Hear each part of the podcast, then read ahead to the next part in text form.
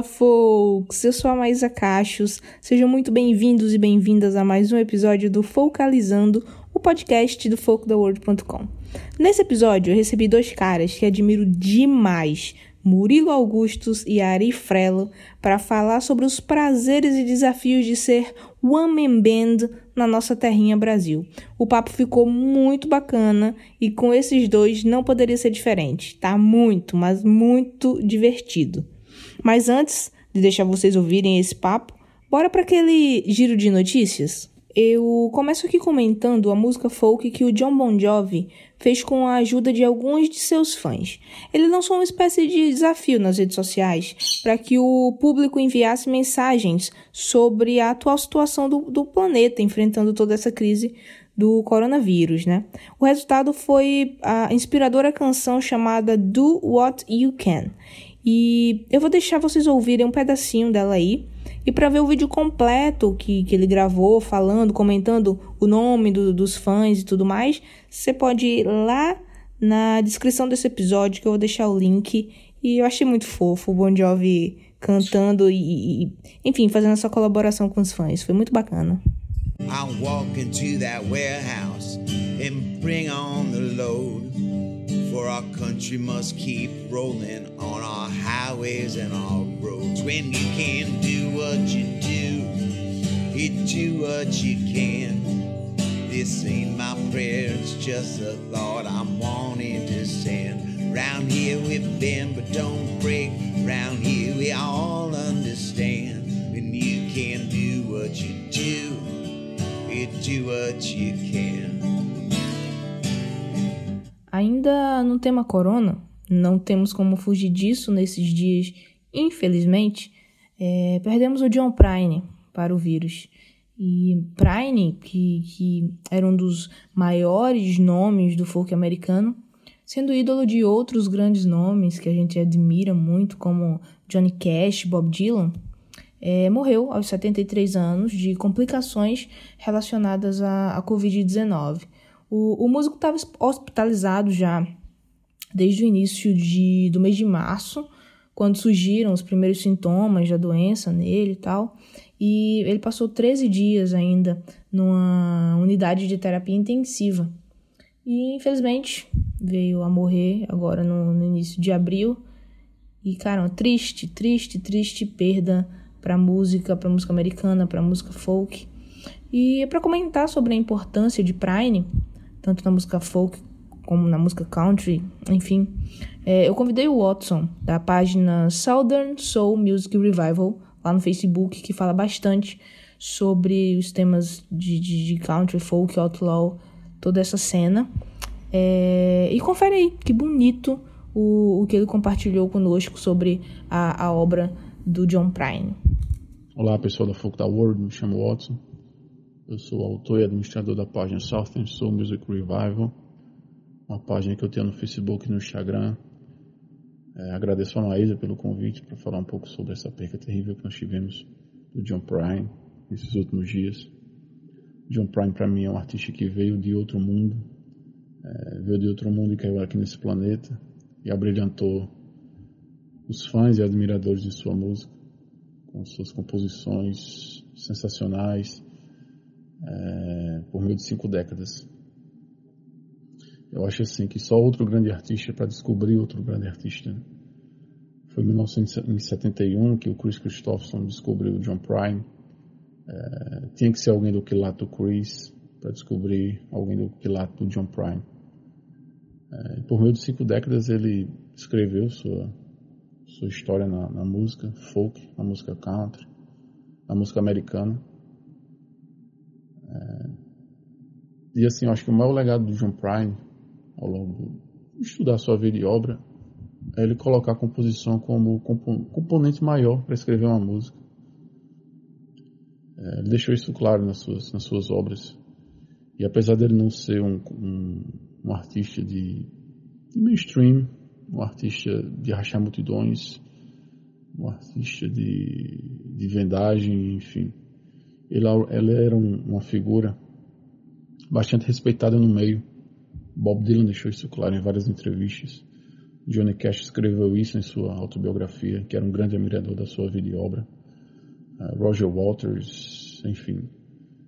Uh, eu tenho o John Prine assim para mim, eu gosto de escrever, de escrever um pouco, é, algumas composições, alguns poemas, enfim. E o John Prine para mim sempre foi uma das, das figuras de inspiração. É, perdê-lo assim dessa, dessa maneira como foi devido ao Covid-19, essa pandemia desenfreada que nós estamos vivendo né, nesse mundo, algo que assusta. Né? Assusta porque não, não vamos ter mais músicas inéditas, não vamos ter mais novas composições de John Prine.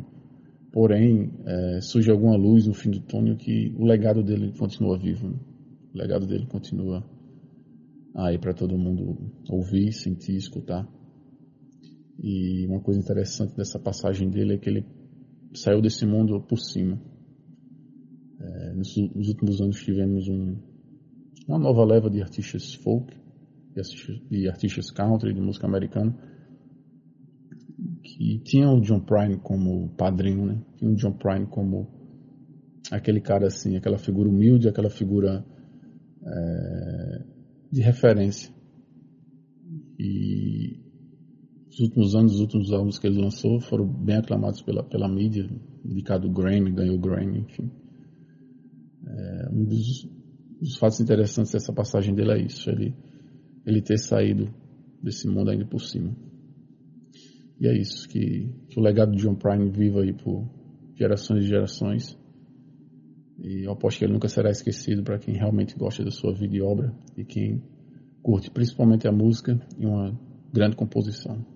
Tá bom?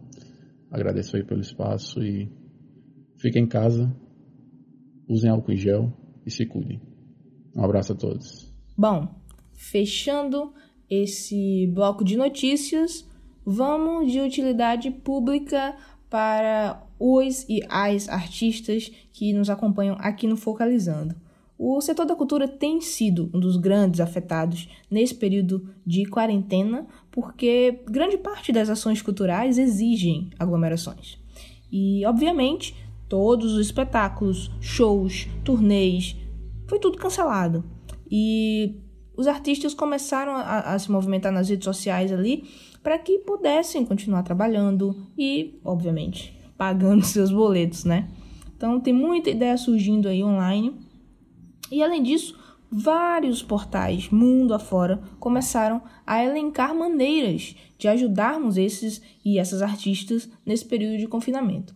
No, na descrição desse episódio, eu vou deixar dois links que eu achei muito, muito bacanas mesmo, para que vocês possam conferir. Um é do portal de notícias de, de, música Roots e tal, que eu já falei aqui em outros episódios, gosto muito no Depression, e um outro do portal Bandzoogle. E os dois são em inglês, e, e, são muito, muito bacanas. Dá para dar uma jogada ali no, no Google Tradutor e conferir o que é que tem mas também no Brasil saíram textos super relevantes sobre o assunto e eu recomendo demais os posts que saíram lá no Hits Perdidos, que, enfim, Hits Perdidos vocês devem conhecer, tem feito um trabalho incrível com e para artistas independentes. É, inclusive, tem um recado do Rafael, idealizador do site aqui para vocês. Vou deixar vocês com a ideia que ele mandou aqui pra gente. Olá, ouvintes do Folk the World. Aqui quem fala é Rafael Chiocarello do Hits Perdidos, um portal de música com foco em música independente, seja ela produzida no Brasil, como também no estrangeiro.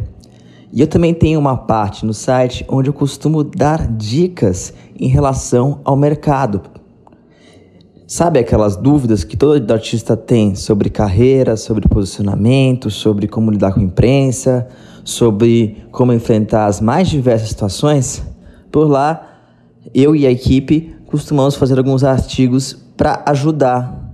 E nesse momento que todo mundo está passando do coronavírus, é muito importante a gente redobrar a atenção nas mecânicas, tanto para você cultivar e ficar mais próximo do seu público, como para você monetizar ou manter um relacionamento estreito nesse momento de distanciamento, né?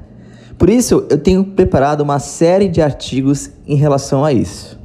Como, por exemplo, um como podemos ajudar artistas neste momento tão delicado, né? A gente sabe que a indústria cultural é uma das que mais está sofrendo é, retaliações e, e problemas econômicos, né? durante este período de afastamento de shows, né, e que envolve toda a equipe técnica também em volta, não só pessoas que diretamente estão lá exibindo suas vozes, tocando seus instrumentos. Então, é um fato que a gente tem que observar e ver como diminuir esse tipo de coisa, né? Eu dei algumas dicas lá sobre a parte do artista, mas eu acho que também deveríamos pensar nesses outros contribuintes da carreira artística, seja ela na música, no teatro, é, na literatura, enfim. A gente tem que se preocupar com eles. E também a gente viu, né, uma chuva de lives. Tem gente até que odeia live, tem gente que não aguenta mais live, tem gente que é, vê todas as lives. De fato, é polêmico, de fato. Muita gente está testando para entender para onde ir e para entender se está fazendo correto, se está tendo uma mentalidade é, mercadológica, se só está sendo aventureiro, se só quer também fugir um pouco né, dessa sensação de quarentena forçada. Enfim, uma colaboradora ela fez um post muito bacana e vocês podem conferir lá no Hits, que é exatamente dando dicas de como pensar sua live, é, como vê-la estrategicamente? É, devo pensar na produção? Devo pensar em captação? Enfim, ela fez um apanhado muito massa. A Lia mandou muito bem. Depois confiram lá. E também eu lancei agora nesses últimos dias um novo post é, com ações humanitárias que artistas estão fazendo para ajudar a comunidade, seja ela na área da saúde, seja também no lado social e tá pipocando algumas ações bacanas. Então, acompanhe no Hits Perdidos. Tá tendo uma série com vários pontos de vista sobre esse momento que todo mundo tá passando, para a gente se ajudar a entender um pouquinho melhor de como entender é, esse momento difícil, né, para todo mundo, tanto economicamente como de saúde. Eu espero que todo mundo consiga sair dessa fase mais fortalecido, mais unido e que a gente consiga também é, encarar o mundo de uma forma diferente, porque definitivamente a gente está vivendo novos tempos e também isso reforça como a gente vai pensar a nossa comunicação, como a gente vai pensar o nosso estilo de abordagem, como a gente vai lidar com os problemas, como a gente vai lidar com o público, né? É, eu acho que muita coisa vai mudar da estrutura do negócio e até saiu um estudo super interessante da Assim São Paulo, onde entrevistou 500 produtores para falar sobre os prejuízos e tudo mais. E cerca de 480 milhões de reais que deixaram de circular entre a nossa indústria é, com os eventos cancelados, deixa se foram entrevistados. Então imagina o prejuízo. E a gente está falando de eventos que já estariam rolando neste momento. Então é muito perigoso e é uma forma de repensar se vai ser.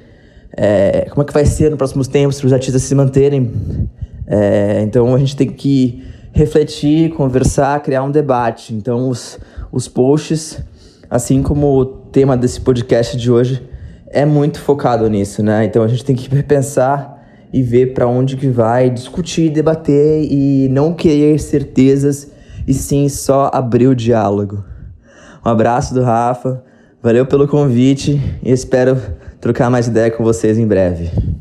Agradecer aqui o Rafa, que mandou esse áudio super bacana, com ideias super legais, reflexões pra gente e, claro, textos que a gente pode é, usufruir aí, aproveitar para melhorar, repensar os trabalhos online. Principalmente você que, que é músico, que é musicista, vocês que estão acompanhando o nosso podcast e pensando aí o que é que fazem nesse período, né?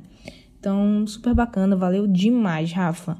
O link, gente, os links, na verdade, do Hits Perdidos também vão estar na descrição desse episódio, então você vai lá conferir. Se vai, ah, mas eu não sei como é que eu vejo a descrição do episódio. Vai em focodaworld.com barra podcast, vai estar tá lá a, a, a fotinha do episódio. clica nela, vai abrir um post e lá tem todas as descrições com as coisas. Caso você esteja vendo em algum aplicativo, também tá na descrição, tá? Mas enfim, só para deixar aí vocês, é, deixar claro para vocês que tem esses caminhos de vocês encontrarem esses links que a gente está sempre comentando por aqui. Bom, deixa só eu lembrar a todos vocês de dar aquela forcinha nas redes sociais do Foco da World. É só seguir a gente no arroba Foco da World em todo lugar, todas as redes sociais a gente tem o, o arroba Foco da World. Segue também as nossas playlists no Spotify e no Deezer. Assina o feed desse podcast aí na sua plataforma favorita onde você está ouvindo para não perder nenhum episódio novo. E claro, acessa lá folktheworld.com para ficar por dentro de tudo que a gente está falando por aqui. Beleza? Então, simbora pro papo com Murilo e com Ari, que tá mesmo muito bom. Tenho certeza que vocês vão adorar.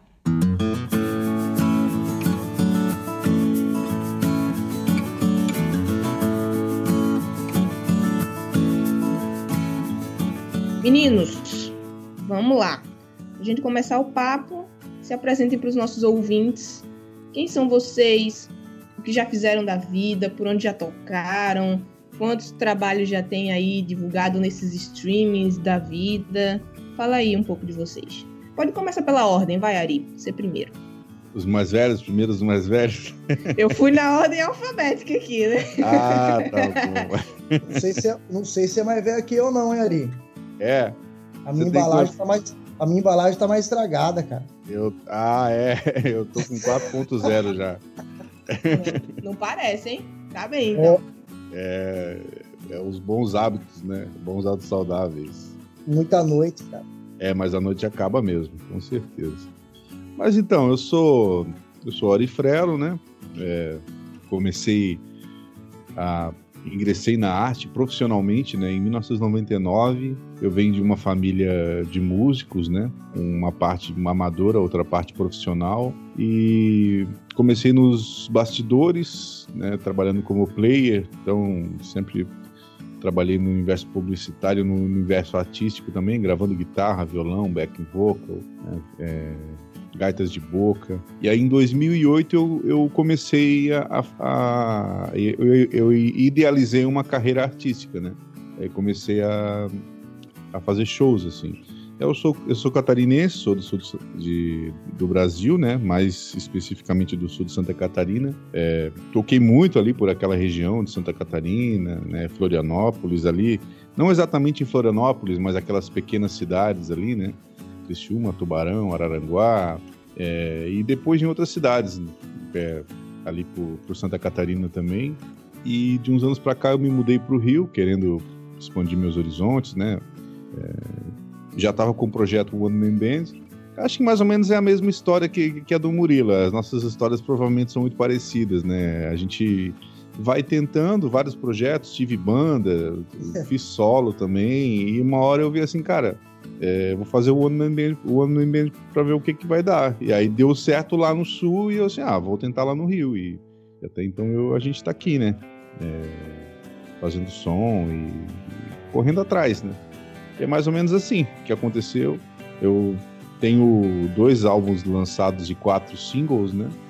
Sendo que é, dois são 100% autorais e não, quatro são 100% autorais e dois são, são releituras, né?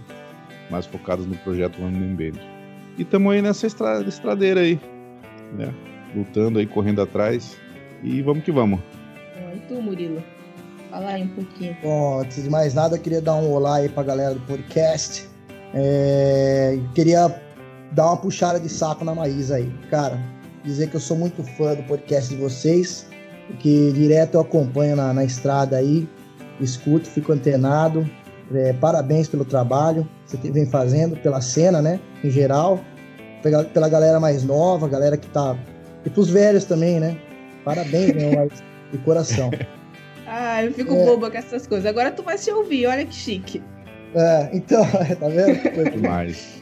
Então, cara, eu, eu trabalho com música, assim, como renda complementar, eu comecei em 2003, né? Aí tive banda até 2000, meio, para 2012, 2013. É, em 2011 eu comecei a atuar como one man band. mas que eu vivo mesmo desse trabalho é desde 2014. Eu tenho cinco CDs lançados, né? O primeiro Passando o Som de 2014, o segundo Bom para Cachorro 2016. Aí os dois são na loucura do Homem Band, assim. Não tinha dinheiro, né, cara? Entrava em estúdio, metia o rec lá e do jeito que saísse, tava registrado.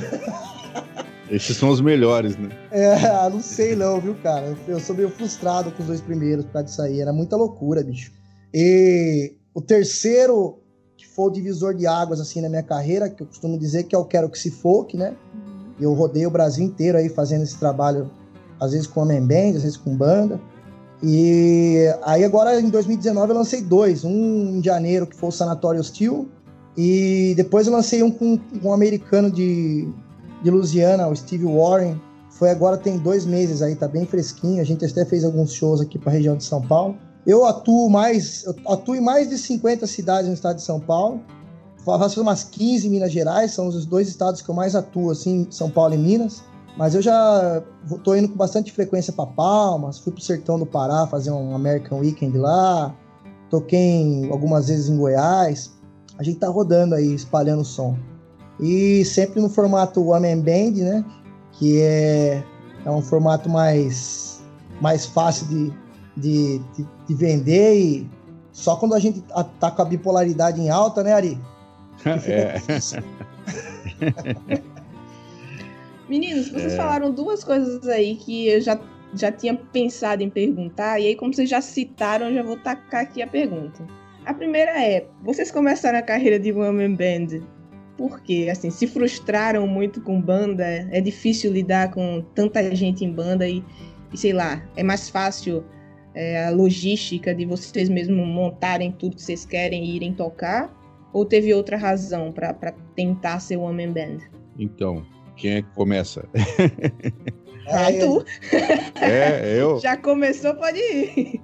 Eu acho assim, sabe, Maísa? É, tem, eu sempre eu, eu, sou muito fã, eu fico pensando muito nas coisas, né? Eu gosto muito de ficar pensando e refletindo e, e percebendo o que, que aconteceu. E às vezes as respostas elas vão mudando conforme o tempo, né? Mas o que eu percebo é que o, é difícil você lidar com o ser humano, né? É difícil. A, a gente tem as nossas contingências e às vezes é, vai ter um show lá que você vai fazer, que é um show que vai pagar suas contas, é um show super importante para divulgar seu trabalho. E aí chega na hora a pessoa não pode, ou acontece alguma coisa, o cara resolve parar de tocar e às vezes gerir pessoas também, né? Quem é vocalista, né? Quem tá na frente, geralmente quem começa a banda é o vocalista, né? Não sei como é que foi a história do Murilo, mas é geralmente é assim, né, Murilo? A gente, é. quem começa os projetos, né? E aí, é... às vezes tem problemas, aí você não consegue por causa de cachê. E o projeto One Man Band, One Man Band, eu acho que acima de tudo é... acabou dando certo, assim, na minha história, pelo por ser um diferencial, né? E as pessoas acham legal essa coisa de você estar tá tocando vários instrumentos ao mesmo tempo.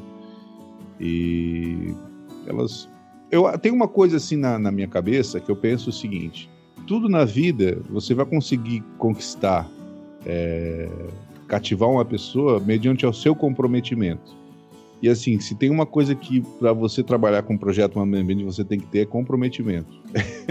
Porque você vai tocar vários instrumentos ao mesmo tempo, você tem que saber o que você está fazendo, mesmo que você tenha o dom, nasceu sabendo, sabe? Sabe aquelas pessoas que têm aquela facilidade para se adaptar com certas coisas, mesmo que você tenha aquela facilidade, né? Mas o, o One Man Band mostra ali um comprometimento, né? Se não é pelo talento, é pela, pelo, pela quantidade de, de trambolho que você vai levar pro, pro show, de equipamento, de... Então, a galera... Eu percebo no, muito no Brasil que essa coisa do volume é, chama muito a atenção, assim. As pessoas, nossa, esse cara realmente tá com vontade de fazer a parada. E o diferencial, né? Eu, a, a, maioria dos projetos são o quê? Um projeto duo, um cara tocando sozinho, ou um cara tocando sozinho, ou, ou um cara, uma banda. Aí a banda pode ser um trio, pode ser um quarteto. Eu, eu, eu antes de começar o projeto no Nemilho, eu tava com uma banda de 11 pessoas. Mas também 11 pessoas. Leonard Skinner, né? É, não, era uma. É, tinha naipe de sopro, tinha duas guitarras, assim, um cara tocando gaita. E foi muito legal, assim. Só que as pessoas têm as suas histórias, cara. Entendeu? As pessoas não. A gente, eu nem julgo eles também, né? Mas é aquela coisa, na hora de partir para um autoral, o Murilo sabe. É, o Murilo vai, vai com, com, concordar comigo. Quando você é um artista que você não tem nada de autoral, você não tem nada de audiovisual, cara, você não existe. Eu sei que é duro você falar isso para uma pessoa, para um artista. Mas se você não tem projeto autoral, cara, você pode existir para você, para sua mãe, para o seu bairro, o bairro onde você toca, mas para o Brasil você não existe, cara. Porque é você não é encontrável. Então, se você não. Se chega, você chega num momento, você está ali com 5, 6, 7, 8, 9, 10 anos de estrada, e você percebe, não, agora está na hora de eu fazer alguma coisa. Eu tenho que ter relevância. Qualquer um vai chegar nesse, nessa conclusão. Qualquer encruzilhada, um. né? É. É encruzilhada. E, assim, é difícil você encontrar gente, sabe? O mundo mudou muito, né? A gente tá num. O Bauman fala, né? O Bauman dizia, né? É, é muito líquido. Hoje em dia, para você ter uma banda com amigos de infância é uma coisa muito difícil, porque todo mundo viaja, todo mundo troca de cidade três, quatro vezes, entendeu? Aí você vai começar com uma banda com os caras com 30 e poucos anos, os caras já têm seus compromissos, já têm suas histórias. Às vezes querem fazer um rock, mas é um rock mais blues, mais folk, mais country, mais isso, mais aquilo, mais parecido com aquela banda XYZ. Então, assim, é difícil. Eu sou de uma época. Nossa, agora eu me condenei, né? Eu sou, eu sou de uma época. Se entregando.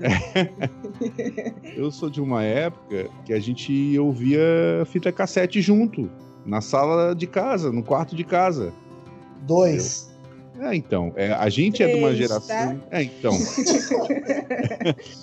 a gente não é da geração do YouTube. As coisas aconteciam diferente, os sonhos eram mais pareados. Hoje não, hoje cada um tem quer criar um mundo para chamar de seu. Talvez por isso que as pessoas estão mais sozinhas hoje, né? É, questão filosófica aí. então eu acho que é isso, minha gente. E Murilo também é, é, é, por. Não, eu gosto de gente que fala, adoro, adoro gente que fala. E tu, Murilo, também foi meio assim também? Pra tive, desenvolver isso? Hum. Eu tive banda há muito tempo, né, cara? Então me, foi bem isso que você falou mesmo. Me frustrei, cansei. E eu via que o universo aqui do interior de São Paulo, que a gente é tudo caipira aqui, né? Ele tava, ele tava migrando para um. É, tava todo mundo se imitando, assim. Então você sai em São Paulo, assim, você vê 10 bandas fazendo o mesmo repertório.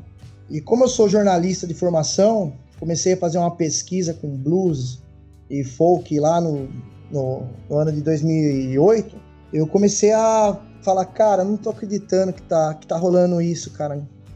As pessoas estão saindo para ouvir o mesmo repertório todo dia. Começou a me, me, me dar uma frustração, fiquei, comecei a ficar inquieto, eu já sou um cara inquieto. E em 2010 tinha um irlandês aqui na minha região, que é um grande amigo, inclusive a gente tocou junto, que é o Bernard Naughton, um senhor, né? Ele tava meio que querendo voltar pra, pra terra dele. E eu fiquei, achei essa. Falei, pô, cara, vou começar a fazer um folk na linha desse, desse senhor aí, cara. De tocar Neil Young, Johnny Cash, Bob Dylan. E de repente o Amen Band surgiu meio que natural, assim, porque eu não. Eu coloquei um pandeiro de pé na, no pé, um, uma gaita e um violão e um kazoo, né? E daí os caras falaram: Nossa, cara, você é o Amen Band. Aí acabei é, absorvendo o título na época. Eu lembro que eu não, que eu não esqueço, mas é que assim, tinha um amigo meu que tava na Inglaterra, ele me trouxe um CD de um cara chamado Jess Fuller. Quando eu vi esse cara, eu fiquei louco. Tem uma homenagem dele no meu primeiro CD, homenagem para ele, porque ele fazia isso nos anos 40, 50. É um, blue, é um folk blues, né? Inclusive, é, é esse o, o, o tema dele, né? Folk blues, assim, o Jess Fuller. Ele tocava baixo com o pé, é, guitarra, gaita, kazoo e violão. Né? O baixo era uma simulação de baixo, era um instrumento que ele criou. Isso lá nos anos nos anos 50, 40. Eu fui descobrir isso por causa do Dylan, né? Tava assistindo No Direction Home do, do Scorsese. E daí foi desencadeando nisso aí. E daí eu falei, caramba, cara, que bacana. Vou... A gente tem uma missão com, com, com o folk, com o blues, com esse segmento, que é introduzir. O meu repertório é baseado inteiro em introdução e em, em autoral também, né? Lógico. Mas é uma sonoridade que o Homem Band cria e, e divulga, né? Também, né? Então, tipo, aqui eu, eu, eu, dei uma quebrada nesse paradigma, principalmente na minha região, assim. Tava todo mundo seguindo aquela tendência de pop rock, rock and roll. Aí tinha os blues ali, Chicago Blues, aquele negócio tradicional demais. E eu comecei a fazer essa pegada de folk, folk blues, meio country assim, bastante folk. E tanto que aqui, na, na, no meu raio, assim, eu sou um dos primeiros one band aqui da minha, da minha região aqui, né? Aí tinha o Vasco Faé ali de Santo André. E, e agora, esse ano aqui, eu tive, teve um divisor de águas também na minha carreira, que foi o surgimento da Percubo, que é a primeira bateria de pé do Brasil. E eu tive o privilégio de ser cobaia desse instrumento aí. Então eles jogaram esse instrumento na minha mão e falaram, ó, oh, cara, me dá o feedback. E hoje já tá no 45 eu acho, instrumento. Então você pode ver que já tem mais 45 Woman Band pra rua aí. Nossa. Graças a Foot Drum. É uma verdadeira. Da Percuba, é uma verdadeira fábrica de Man Band. Eu falei pro Tiagão, cara, você é uma fábrica de Man Band. E é, e é isso, cara. Eu veio, veio de uma maneira natural. Eu, come, eu quando começou a, a ter muita a procura assim pelo meu trabalho, que foi quando eu lancei o Passando o Som, foi exatamente isso que o Ari falou, cara. Quando você lança um autoral, o contratante ele já te olha de maneira diferente. É, se, você tem, se você tem personalidade, sonoridade para fortalecer essa, essa, esse segmento que você, que você veste a camisa aí, que nem no meu caso, eu falei, não, cara, eu faço folk blues, meu repertório não é popular, não é mainstream, é, mas é um repertório que, que vai agradar todo mundo, porque o som tá bem produzido. Eu, eu consegui fazer um, um esquema aqui que eu consigo tocar um, em festival para 10 mil pessoas e consigo tocar dentro da sala de um, de um senhor de 100 anos. Então, tipo, tá um, tá um negócio vendável pra caramba, sem ser popular e com a missão de introduzir o melhor da, da cultura aí, do que eu acho que é interessante, né?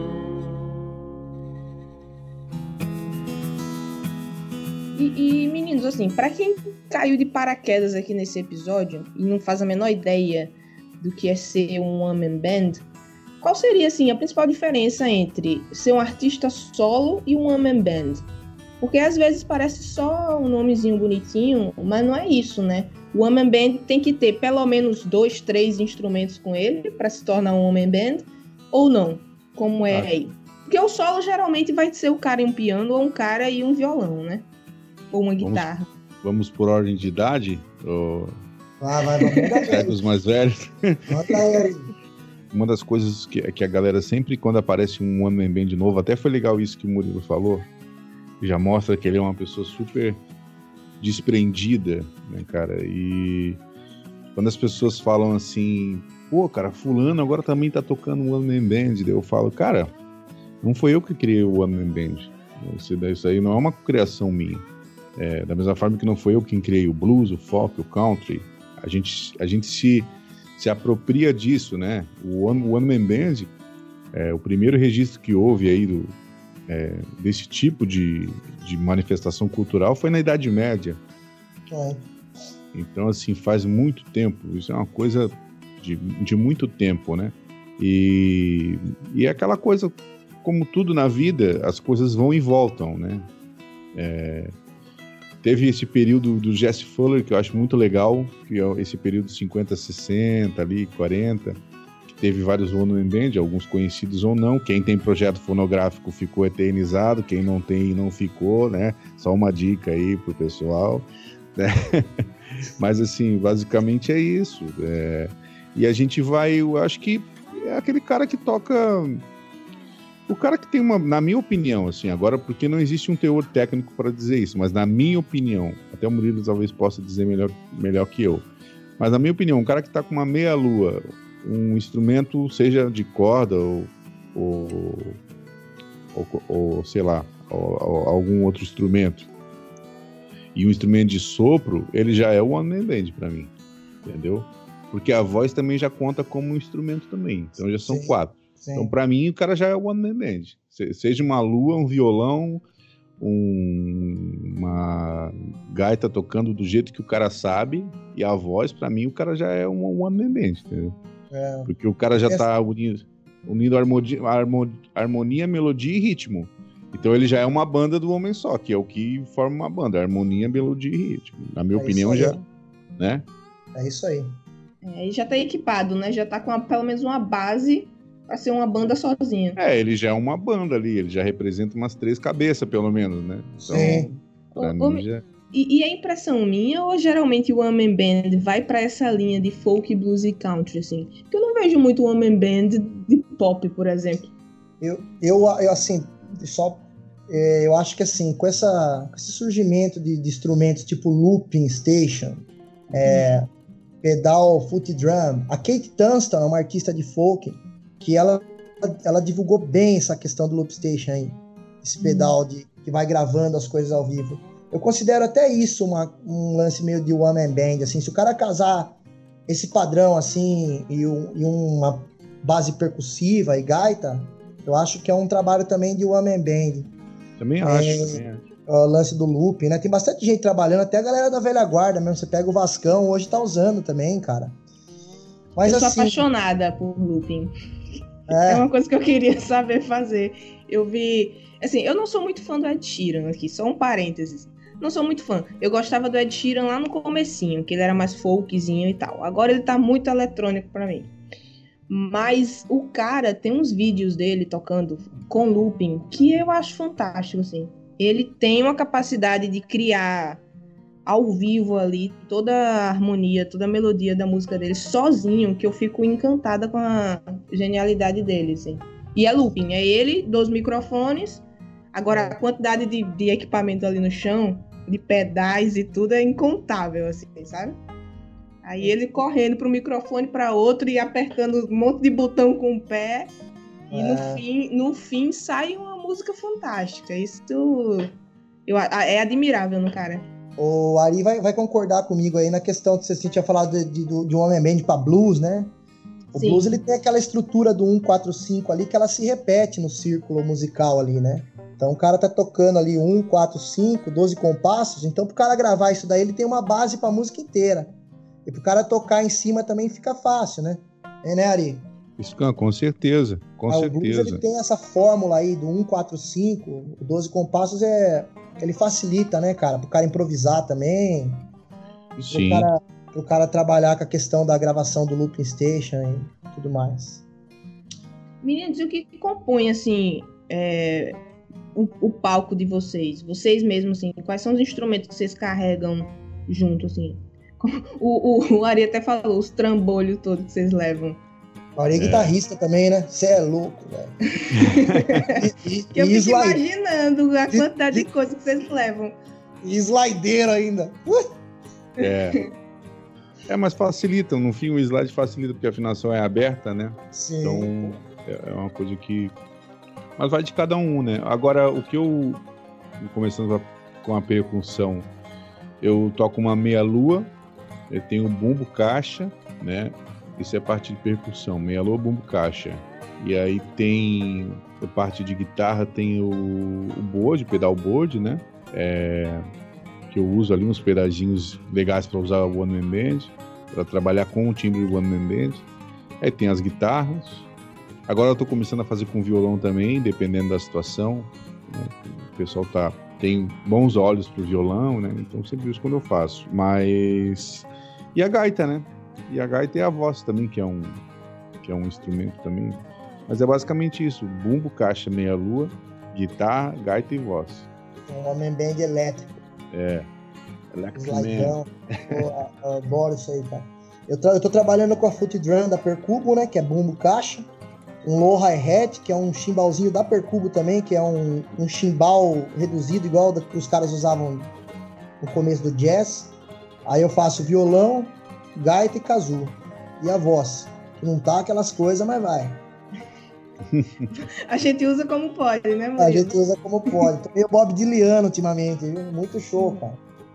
É, mas tem que tomar cuidado também pra não acabar com a voz, né? Sim, tá certo. E, menino, e, e meninos, como é que faz pra carregar esse trambolho tudo? Vocês têm uma, uma van? Não. Eu É tenho no carro uma... mesmo? Eu- é, no carro, cara. Mas eu acho que o- você usa amplificador, Ari? Eu uso mais um amplificador, é. Nossa, o amplificador dá um trampo, hein, cara. Daí você Dá. liga o PA e amp, né? É, eu tenho aqui um. Eu tenho um amplificador pequeno de um falante de 10, assim, né? E quando. Quando é um show muito grande, daí eu peço pro, pro contratante providenciar, né? É, eu peço, às vezes eu peço pro cara providenciar o bumbo, o, amplificador, daí facilita, né? Realmente é cansativo, mas aí a gente leva no carrinho, mas. E, e me digam uma coisa, vocês falaram aí de contratante e tal, como é pra fechar show? O Murilo mesmo, eu vejo ali no Facebook que esse menino não para, tem show todos os dias. Como é que é? Vocês são os próprios empresários de vocês, além de serem a banda completa, também são os agentes, empresários, management, tesoureiros, são tudo. É. Ô, ô Maísa. É, assim, eu acho que é pra, pra minha região aqui tá, a gente até tava falando os bastidores aí, né? Pra minha região tá muito bacana, cara. Essa questão, é lógico que eu venho trabalhando o nome aqui desde 2014 forte, rodando, né? Eu falo, você tinha me falado quando você me passou o tópico do, do podcast, que essas dificuldades do, do Woman Band e tudo mais. Eu falo que hoje a dificuldade de ser o Woman Band é a estrada mesmo, cara. Porque você tá sozinho na estrada. Eu, eu rodo todo. Eu rodo 5 mil km por mês, cara. E você até brincou outro dia, né? Falou, pô, o Murilo é, é- ele tem um estilo meio casca grossa, mas ele é bonzinho, não sei o que mais. Eu falo, eu falo que quando você tá sozinho na estrada, você tem que manter a sua fama de mal. É, tem Porque sozinho não é fácil, né, Ari? Com Eu rodo- certeza. Eu rodo tipo, tô rodando 5 mil km. Aí você faz, você monta, você fecha show, você faz divulgação, você cuida do marketing, você compõe. Eu não desligo, mas o dia inteiro pensando em música. E a- eu acho que pra fechar show, cara, quando que nem o meu, eu tô com um problema sério agora, né? Que eu lancei o Sanatório Hostil esse ano e eu fui fazer um show com a banda dele agora em, no dia 15 de novembro, no República do Blues. Então eu levei aí quase 10 meses para tocar o fiel ao CD, assim. Eu venho tocando o Sanatório Hostil nos shows no formato One Man Band, é um disco com banda, né? Porque a, a pessoa, ela vê o trabalho meu e ela fala, eu quero você sozinho. Então, pelo exótico mesmo, né? É aquilo que o Ari tinha falado, né? Você acaba sendo, acaba sendo um atrativo, o cara tocando tudo ao mesmo tempo. A subir chupacana, se vira nos 30, né? Acaba sendo aquele negócio atrativo. É um diferencial, né? Assim, Sim. quantas É. bandas e tal, sei lá, tá lá um cara lá tocando tudo ao mesmo tempo, é um negócio diferente, as pessoas, as pessoas curtem. E o show, o lance do show do One Man Band é um negócio muito livre, cara. Então acaba sendo um show bacana. Se o cara consegue pescar o público legal, acaba sendo um show bacana. Porque nenhum show do One Man Band é igual ao outro, assim. É Uhum. Ele consegue, ele, ele consegue fazer um show. Isso que é o bacana de ser o One Man Band. Você não, você não, os caras falam, pô, você toca todo dia. Eu falo, velho, eu toco todo dia, mas é um show diferente do outro, cara. Primeiro, por causa do público. Segundo, por causa do, do que, que você tá sentindo no dia ali. Ah, eu tô fazendo um blues, um 4-5 aqui, eu vou meter um solo de guitarra junto com a gaita, de violão junto com a gaita, eu vou improvisar. É uma curtição, é uma vibe. Mas é. Tem essa, essa questão aí do cara, quando você firma o nome no One Man Band, depois fica difícil pra você, pra você tirar esse, esse rótulo aí, né? Eu tô trabalhando agora com a banda de Dixie Jazz, né? A gente fez um show no Festival de Blues de Extrema lá, encerramos o festival, e eu tive que ir com o One Man Band e com, com a- com a banda. A banda tinha washboard, tinha parte percussiva, mas os caras falaram, velho, venha com o seu formato. Traga a banda, mas toque do jeito que você toca. Então é aquele lance que apertou o botão vermelho, não tem mais, não tem mais como tirar o rótulo, né, Ari? É, é um caminho sem volta, cara. Depois que você virou One Man Band, é, é- virou um estigma, assim, das pessoas. Porque você constrói um público, né? Você constrói uma fanbase em cima disso que gosta desse tipo de som, que gosta do projeto, que gosta de coisas diferentes. E aí, aquela coisa, para você sair, você vai ter que construir tudo de novo e vai e explicando que. explicando que o One Man Band ainda existe, então é difícil. A galera tá ah, mas tão legal o One Man Band. É. então você fica realmente estigmatizado, assim, né? Mas, cara, é aquela coisa, né? A gente. Tanta gente querendo fazer som, né, cara? E às vezes realmente é um às vezes até é um pouco cansativo, né? Tocar sozinho, ficar sozinho. É, naquela hora você vai ali. Realmente é bem isso daí mesmo, né, Murilo? A gente. A cada música tem umas quatro, cinco versões, né? Elas podem até ser parecidas, mas elas vão se versionalizando, né, cara? As introduções de, de solo, de gaita ali, né? As dinâmicas sempre dão uma variada. Mas é um caminho solitário, é um caminho do lobo solitário, assim. Né? E então realmente é difícil, assim, né? É, é, é um casamento, assim. Você é, entra... eu, fico, eu fico eu fico até pensando aqui, meninos, porque hoje é, a gente fala tanto de, de saúde mental, recentemente saíram várias pesquisas com músicos e tal. Eu fico pensando como é administrar tudo isso, porque tá, beleza, é, é, trabalho e diversão também, obviamente vocês fazem isso porque vocês curtem fazer, mas eu fico imaginando, vocês não se acham cansados assim em alguns momentos, não? É, são a banda, são o marketing, são empresários, ainda tem que cuidar de casa, vocês são casados os dois, né? Não um com o outro, claro, calma. mas, mas vocês são casados. Cara, como é que administra a vida toda assim e ainda faz tanto show? Como é que, que mantém a sanidade assim? Ah, você ou Yori? Pode ir, manda, manda, manda, manda bala aí, manda bala. Então, Maísa, o meu, eu assim, cara, eu sou um cara inquieto é, total, né? Minha esposa até falou esse ano: você vai tirar férias. Então eu vou, eu vou tirar 15 dias depois de quase seis anos aí sem parar, né? Mas assim, a gente. A música tá acima. É difícil de falar isso, né? É meio pesado de falar até. Eu, eu tenho. Eu tenho um filhinho, eu tenho minha esposa, mas a música. A música é a família, cara. É a nossa família também. É um negócio muito louco. Eu não vivo sem música. Eu penso nisso o dia inteiro, nesse segmento nosso, louco, assim. Eu tenho. É, é muito louco, né? Porque a galera fala, ah, você. Outro dia um cara falou isso pra mim, você tá com bastante trabalho porque você flutua entre os estilos, né? Então eu, eu faço ali, às vezes até um, um bluegrass, eu toco muito com a galera do Bar do Banjo, com os moleques com, com o Monoclube. E eu tava falando isso com o dono da brancheria aqui em São Paulo, ele falou, cara, você, você faz a caipiragem assim, uma maneira até melhor que o blues, assim, né?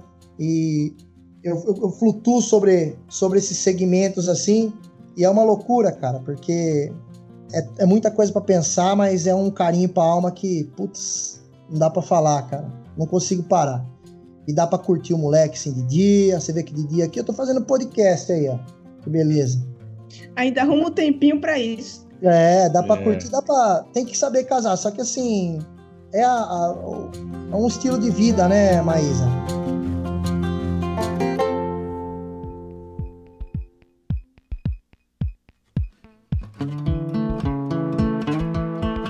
É, é, tem que pensar assim, ó, um cara que tá numa empresa trabalhando, ele tá lá das 7 da manhã até as, sei lá, as 18 horas. É um trabalho que ele, ele assumiu ali as responsabilidades que ele tem que fazer. A gente tem o nosso que é em outro horário todo trabalho tem seu sacrifício, né? Que nem eu perco festa de amigo, confraternização de amigo, perdi um monte de amigo. Os caras chamam você para ser padrinho de casamento, você não vai. Então você fica um lobo solitário mesmo, mas tem, a, tem que ter sempre pensar nesse feedback familiar aí, da família que te apoia, que acredita no seu som, que nem no meu caso aqui, eu, pô, eu sou um cara privilegiado, que meu moleque quando posso levar, ele ama. Minha esposa também, eles viajam comigo direto. E é um privilégio, cara, poder fazer, você poder viver da sua música hoje em dia num país onde a, o hit do momento é caneta azul. Meu, estamos no lucro assim meio que total, né? É isso aí. Com certeza. E você, Ari, como é que administra aí a sanidade? É, então, é... É, a gente agora tá na fase da síndrome de burnout, né? Tá todo mundo trabalhando. Todo exausto. É, todo mundo trabalhando e desligando do nada, né? Eu tenho um agravante que eu. Eu toco, eu toco bem menos que o Murilo, só que eu tenho é, uma empresa de design, né? Então. Ou seja, ainda vezes... tem dois empregos, né? É, é, então às vezes eu trabalho aqui fazendo trilha, às vezes eu trabalho fazendo logo, às vezes acordo 5 da manhã para fazer alguma coisa, um job e tem show à noite, né, cara? E tentando dar uma tenta dar uma descansada no meio da noite e tem dias assim que tem dias que é muito cansativo, né? Mas eu acho que o Murilo resumiu assim, o Murilo resumiu, falou uma coisa que eu, eu acho que é que é que é o fato da, da gratidão, sabe? É, né, o, os meus amigos de infância trabalham, né? Os meus amigos lá de trás, o meu ciclo social trabalha. Eu vivo, né? Uhum. Eu acho que é mais ou menos assim. Né? Eu vivo. Eu, eu faço o que eu quero fazer, eu faço porque gosto e por isso a gente é feliz. Né?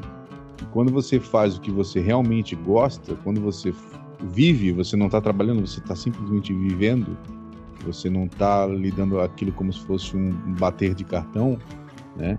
É, você pode, pode, trabalhar 18 horas por dia, né? Você pode varar a noite, pode tocar num, numa quinta, tipo no exemplo aí de, do Murilo, pode tocar numa quinta em Campinas e em casa descansar e voltar para tocar em São Paulo na, na sexta e tá tudo beleza. Porque é aquela coisa, a gente é feliz fazendo isso, né? Se não fosse feliz, a gente tava, tinha né, pego um trabalho aí no comércio, né, um, um outro segmento, né? Mas então eu, quando eu estou cansado, assim, muito cansado, o que eu penso, eu acho que qualquer prestador de serviço deve pensar assim: a gente tem que parar e agradecer, pensar no nosso mundo ao nosso redor, né? As pessoas às vezes estão trabalhando numa coisa que não gostam e às vezes estão fazendo hora extra, estão trabalhando tanto quanto a gente numa coisa que não gostam, é por uma condição, por um, para se encaixar socialmente, entendeu? É pra viver tal... também, né, cara? É. Pra viver, né, bicho? Sobreviver. Tal carteira sobreviver, assinada. Não, pra sobreviver. É. sobreviver. A tal, é a tal carteira assinada, né? Que, que o brasileiro tem uma fé na carteira assinada, né? Então a gente, o pessoal lá da minha cidade, assim, a gente já, desde pequeno, a gente já. Ah, mas tem que ter uma carteira assinada, cara. Tem que ter uma carteira assinada. E agora, né, o mundo tem mudado tanto, né? Talvez daqui 20 anos nem exista mais carteira assinada. Quem é que. Os empregos estão mudando muito rápido. Né? É engraçado isso, né, cara? Que nem eu sou de uma cidade interior aqui na, em Itu tal. Aí eu, eu, vou, eu levo, busco meu filho no, no, na escola, né? Toda e ele estuda do lado do shopping. Então, às vezes eu vou, tomo um café, a galera acho que pensa, meu, segunda-feira, 11 horas, esse cara tomando café. 11 horas não, 10 horas da manhã, esse cara tomando café aqui. Aí outro dia a menina falou, viu, você tá aqui toda segunda, você trabalha com o quê? Eu falei, ah, sou traficante, meu. Vagabundo. É. Como se fosse dar conta dela, né, cara? O que, que você trabalha, né? Assim, Maísa, e tem um lance assim, só fazer um parênteses aí no que a Ari falou. Pô, falou bonito, hein, bicho? Porque até engoliu seco aqui. É, só abrir um parênteses aí. Tem um, tem um lance que é muito louco do, da gente, assim, tá nessa loucura frenética. Eu falo isso todo dia, cara. Que nem eu, às vezes eu me. No, no meio dessa loucura frenética, eu fico é, acumulando é, material e, e solto tudo um em cima do outro. Por isso que às vezes eu acompanho bastante os conselhos, os conselhos que vocês dão aí assim a, a, mídia segmentada, né? Eu acho bem bacana essa, essa missão que vocês têm, inclusive para a galera que está iniciando assim.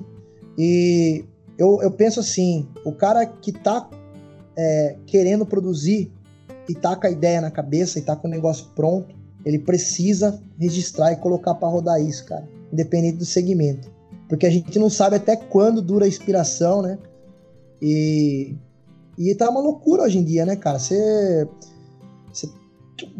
eu, que nem eu fico de terça-feira a domingo na estrada, e às vezes eu componho muita coisa na estrada, cara. E o Ari falou esse negócio aí do músico não existir sem o autoral, e eu tô com esse negócio na cabeça.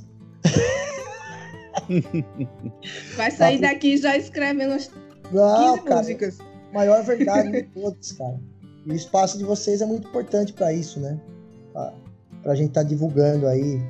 É, tem que é. ter, né? Porque a, a, grande mídia é assim. Eu gosto de ouvir de tudo. Você imaginar, eu gosto de ouvir de pagode, a rock, a tudo. Mas quando eu quis criar algo pro folk, foi porque eu sentia falta. Assim, caramba, tem tanta coisa acontecendo com folk. E, e ó que blues também, eu tenho uns amigos do blues aí que sentem falta de um espaço do blues também no, no Brasil. Que, cara, alguém precisa falar sobre isso. Alguém tem que dar espaço para isso, porque acaba que depois que o Folk da World nasceu, por exemplo, muitos artistas se conheceram e fizeram diversos eventos em São Paulo. Sim. Se não fosse o Folk da World, talvez eles nunca se conhecessem, morando mesmo na mesma cidade, assim. Porque precisa de um elo, sabe? E, e isso até me, me faz puxar aqui um gancho do que vocês falaram aí, de ser lobo solitário nesse, nesse mercado de one man band. E aí eu fiquei, fico me perguntando assim, eu não conheço tantos one man band no Brasil. Conheço vocês dois, conheço mais, tem um 30, 30 acústico lá de Minas Gerais. Conheço. O Chucro Billy Man. Isso também, esse cara é, é, famoso, eu acho que é um dos mais famosos, não é? é do, do, Brasil, eu acho que ele, ele eu acho que o Chucro é o mais famoso. Chucro é. Billy. Tem o Caio Durazo também, de Rockabilly, de São Paulo. É, e, aí, e aí teve outro cara que até deu uma certa fama para isso, porque apareceu na grande mídia, que foi o Suricato. Sim. Sim. Né? Ele apareceu ali, primeiro com a banda, e depois ele assumiu sozinho.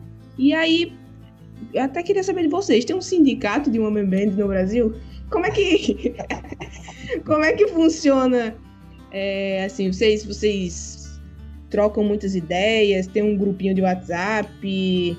Como, é que funciona assim, o Homem Band no Brasil? Tem esse apoio, um apoiar o outro e, e chamar um pro show do outro ou pro, pro evento? Eu, eu pesquisando sobre, sobre algumas coisas de Woman Band para esse podcast, até descobri que aqui em Portugal tem um, um festival de Woman Band. Eu conheço o Woman Band daí. Pronto. Brasileiro, fudido, amigão é, meu. É, aí eu descobri que tinha isso, assim. Cara, tem um festival de Woman Band em Portugal. Eu não fazia a menor ideia. Inclusive, eu vou ficar de olho para ver se eu consigo ir na próxima edição. Mas como é isso no Brasil? Como é que, que vocês se encontram? Como é que os caminhos se cruzam aí? Tem esse apoio ou, ou rivalidade entre women bands? Fala aí, Murilo, fala aí. ah, eu, eu. Assim, eu sei que em Curitiba, ali a região de Curitiba, tem um festival grande de Woman Band. Teve, inclusive, tem duas semanas atrás. Eu só não lembro o nome da cidade, nem. O Chucrubili toca direto lá. Mas eu conheço, eu conheço de Woman Band, eu conheço o Ari, através do, do Instagram, né, Ari? Uhum. A gente começou a ouvir, ele fazia. Eu gosto muito de slide, eu vi que ele mexia bastante com slide, e a gente faz um tempinho aí que a gente tem contato, não muito próximo, porque uh, cada um é de um estado, né? E acaba sendo dificultando aí a, essa ponte. Mas eu tenho bastante amizade com o Vasco Faé, aqui de Santo André, que participou do meu último CD. Ele é um um veterano aí da, do formato. Acho talvez, que é o primeiro do Brasil. Eu né? acho que é o primeiro do Brasil. O Vasco é o primeiro, exatamente ali. O Vasco é o primeiro, a gente tocou junto tem duas semanas atrás. Aqui é um Bright irmão. Me inspirei muito no formato dele, embora seja elétrico e tudo mais. É um, um baita do músico, já foi no Jô, é um cara que é bastante conhecido, né? Foi vocalista do Blues Etílicos, bastante conhecido, assim. Um dos melhores álbuns do Blues Etílicos, na minha opinião. Eu também acho. É, o, é o Acordo Universo. Eu eu, eu não dá, que... É fudido, né? É. Eu também acho. O, e o Chucrubili, né? Que é um lance mais garage, né, cara? Um lance mais underground, assim. Ele pega a viola de, de 10 cordas e, e tira, que eu conheço, né? E agora, Maísa, por causa dessa da Percubo, por eu ter participado diretamente na, no feedback desse instrumento, eu tô tendo contato com muito Homem Band daqui. A gente não pensou em nada ainda de fazer assim alguma alguma alguma, sei lá, um grupo para juntar os caras e tudo mais ou um, um mecanismo de defesa mesmo, de, de troca de informação e tudo mais. Mas eu conheço, vou falar para você que eu tô conhecendo uma galera que tá surgindo até com outro segmento MPB.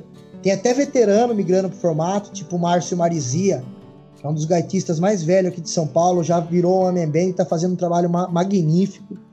O, aí tem uns moleques lá da região de Bragança que também estão tocando bastante nesse formato, na, na região de Bragança Paulista. É, então, cara, é, é uma tendência que está crescendo assim, porque a internet está tá ajudando, né, nessa divulgação do, do formato, né, do Man Band. E acaba sendo para bares, acaba sendo um lance bacana, porque tem a parte rítmica, né? A parte rítmica sempre foi um negócio muito atrativo, principalmente para noite. Ela acaba dando a pessoa tá ali, ela quer ter um balanço ali, um groove.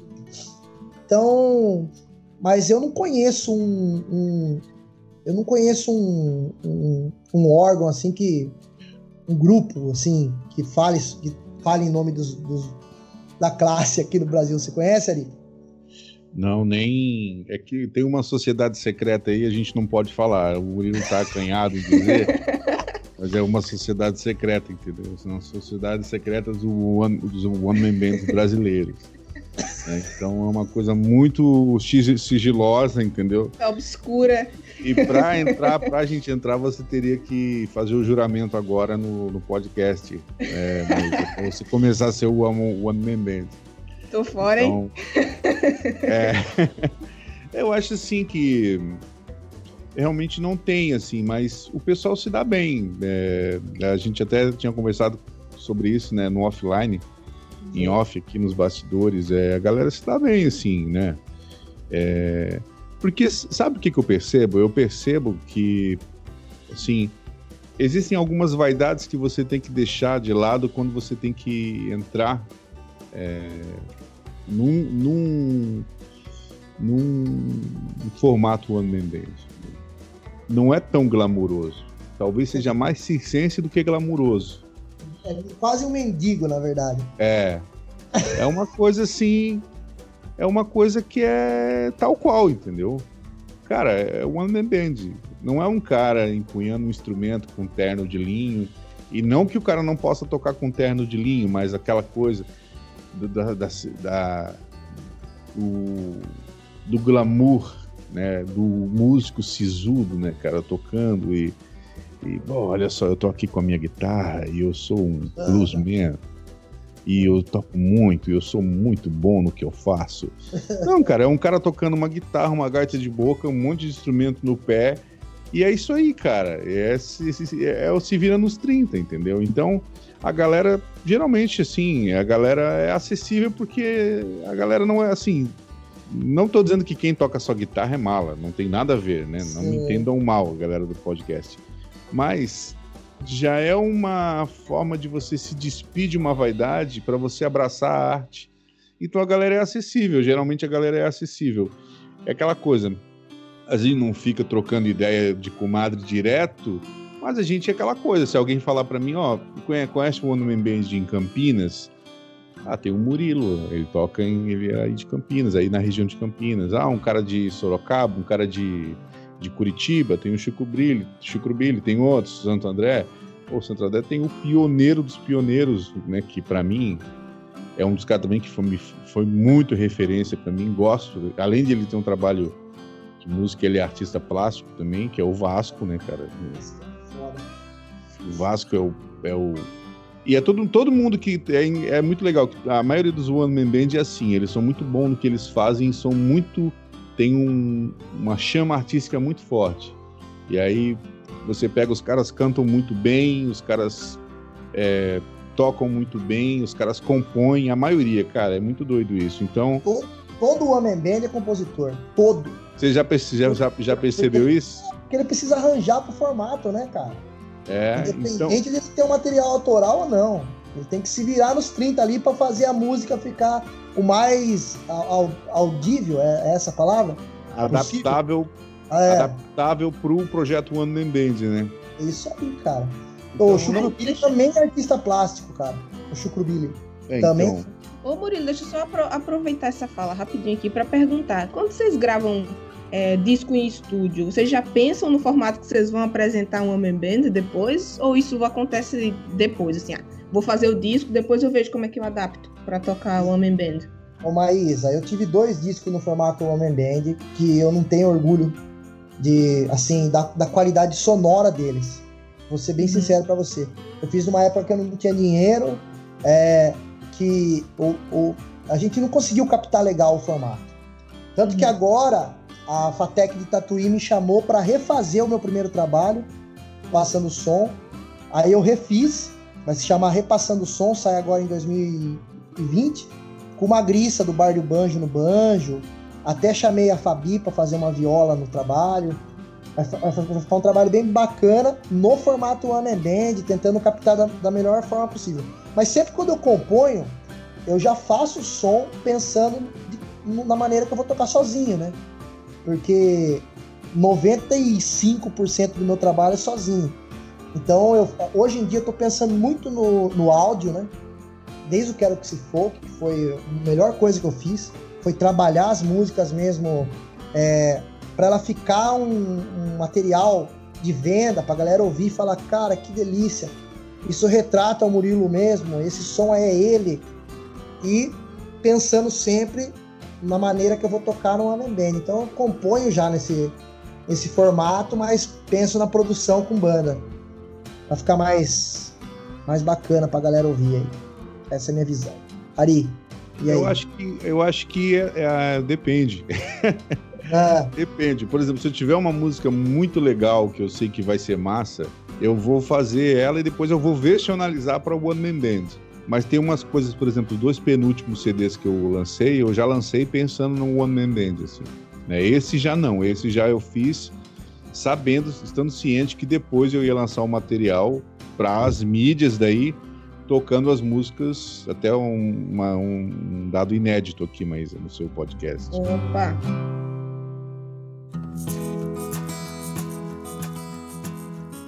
E agora o próximo passo é o quê? É, é versionalizar para as mídias, entendeu? O One, uhum. Man Band. Porque é bem isso, é, assim, eu, eu, eu, o Brito tava falando ali, eu vou, eu vou falar, eu vou falar, provavelmente eu vou acertar o que ele pensa, assim, que às vezes para um áudio é legal também você ter uma, um convidado, você ter também é, um projeto mais completo com, com baixo, porque o One Man Band não desmerece, não substitui uma banda. Ele é visual também, né, cara? É... é um trabalho mais visual do que. Eu penso que ele é muito mais visual, às vezes, do que em áudio, cara.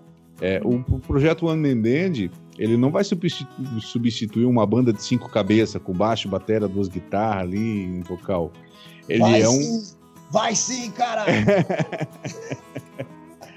ele é um projeto alternativo. Eu achei. Foi muito legal uma coisa que, que, que aconteceu quando eu comecei a tocar, que eu comecei a abrir para a banda. Foi em 2014, todos os bares tinham fechado da minha cidade. E assim, cara, eu preciso tocar, preciso ganhar dinheiro. Eu tinha um CD lançado, foi o primeirinho, assim, um, um single. Cara, eu montei o projeto One Man Band e fui pra rua. Fui tocar na praça. Vendia CD pra caramba. Quando os bares voltaram, eu comecei a abrir pra banda, porque o pessoal falava assim: pô, que legal, em vez de eu pagar uma banda inteira, eu pago é, você, cara. Daí eu tenho uma banda tocando como principal e você abrindo. E eu já tinha 10, 15 anos de estrada e um monte de, abri para um monte de banda nova e foi legal pra caramba, pagou minhas contas, fiz amizade, né? Então assim, não substitui, de repente um caráter sonoro de stream uma pessoa que não conhece o Ari, né? Eu penso assim, eu acho legal o cara me conhecer com projeto é, é, as bandas, os, o, o trampo com baixo também. Algumas músicas do One Man Band, outras músicas com, completinhas.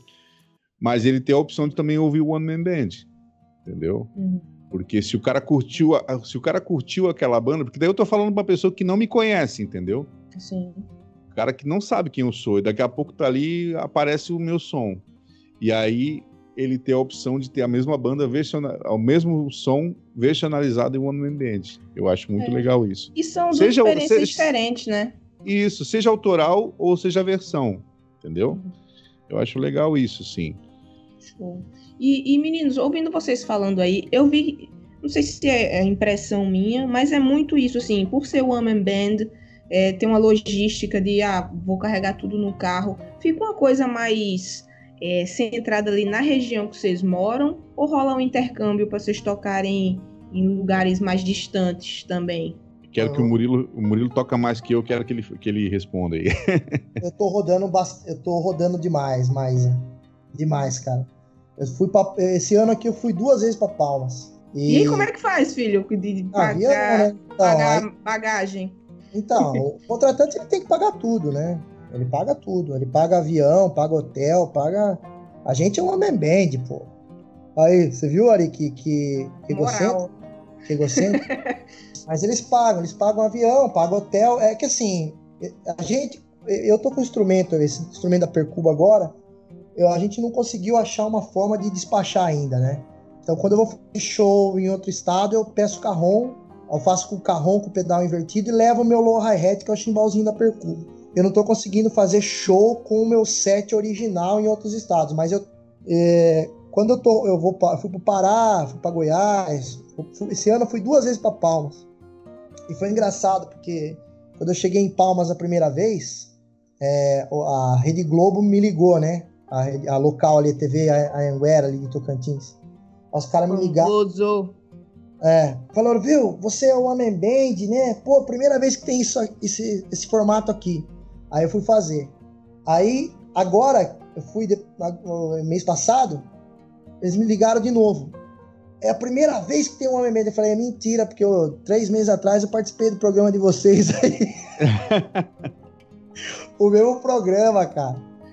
O, o JA da, da TV Anguera. Mas assim, eu tô rodando bastante, cara, e eu rodo bastante carro também. Eu vou muito pro Centro-Oeste Mineiro, 10 horas na estrada, faço tudo ali. Então, tipo, a gente vai pra onde chamar. O lance do Homem Band é bacana por causa disso, porque é um negócio muito fácil do, muito acessível do cara contratar.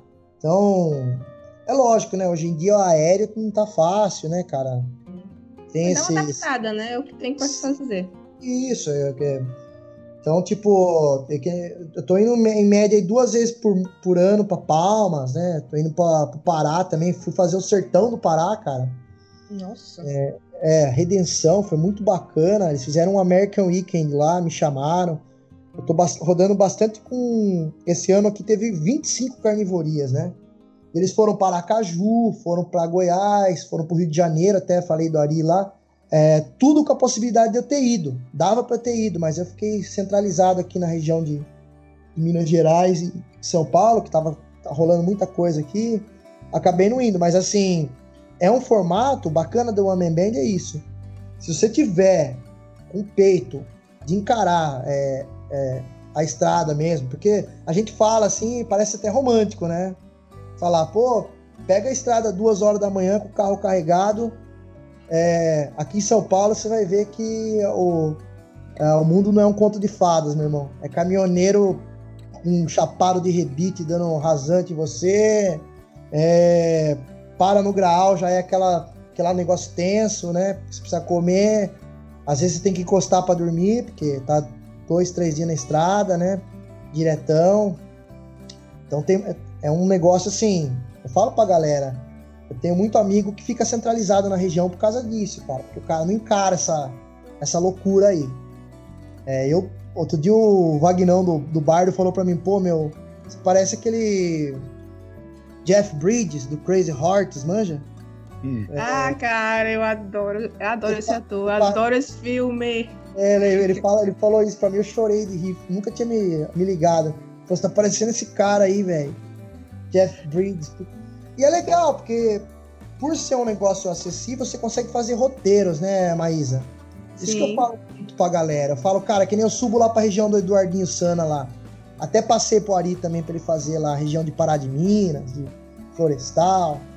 É uma região que, que existe um coletivo cultural da cena blues, folk, country ali então o cara te liga e fala: Murilo, venha de carro, velho, que dá 10 horas aqui da minha casa até lá. Venha de carro, mas eu te faço um roteiro aqui. Você ficar cinco dias trabalhando aqui, você volta com o bolso bacana.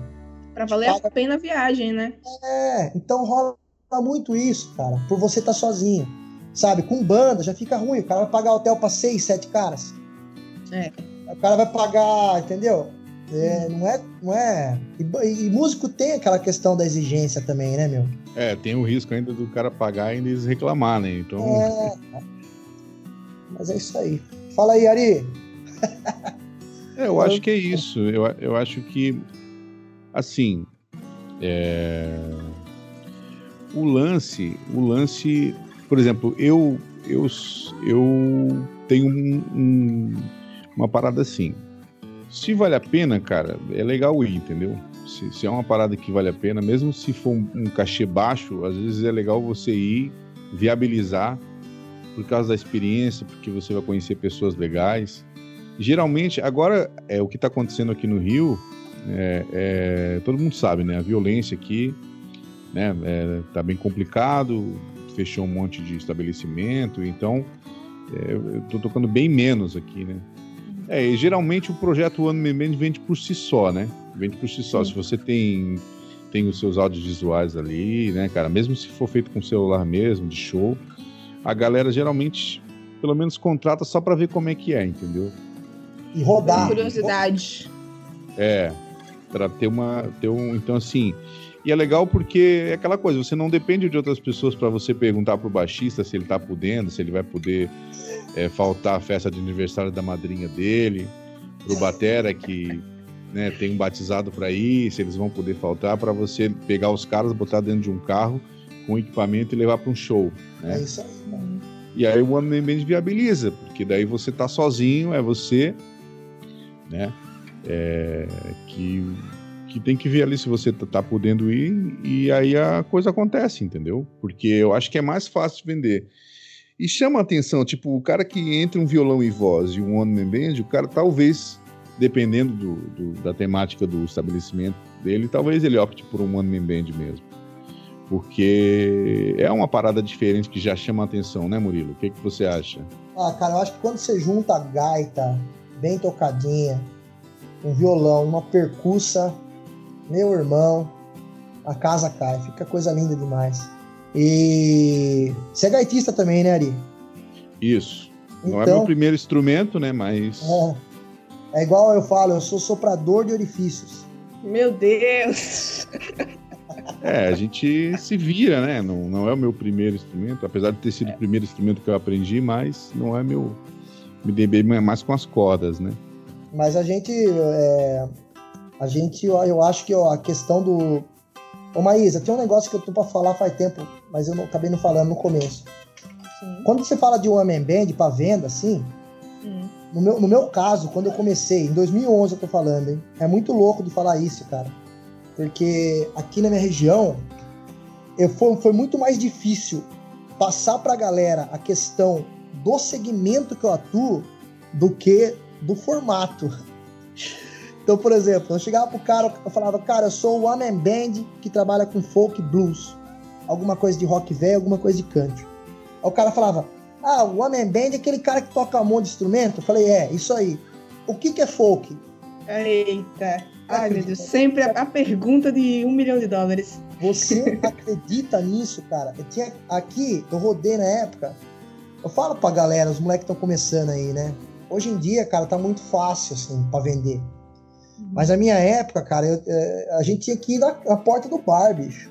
Então eu gastei muita sola de bota Sabe, é, é, uma realidade muito diferente. Tinha que ir lá, com, levava uma, um CDzinho pro cara, um pendrive, um disquete, sei lá. Falava pro cara, isso, eu tô falando de 2011, hein?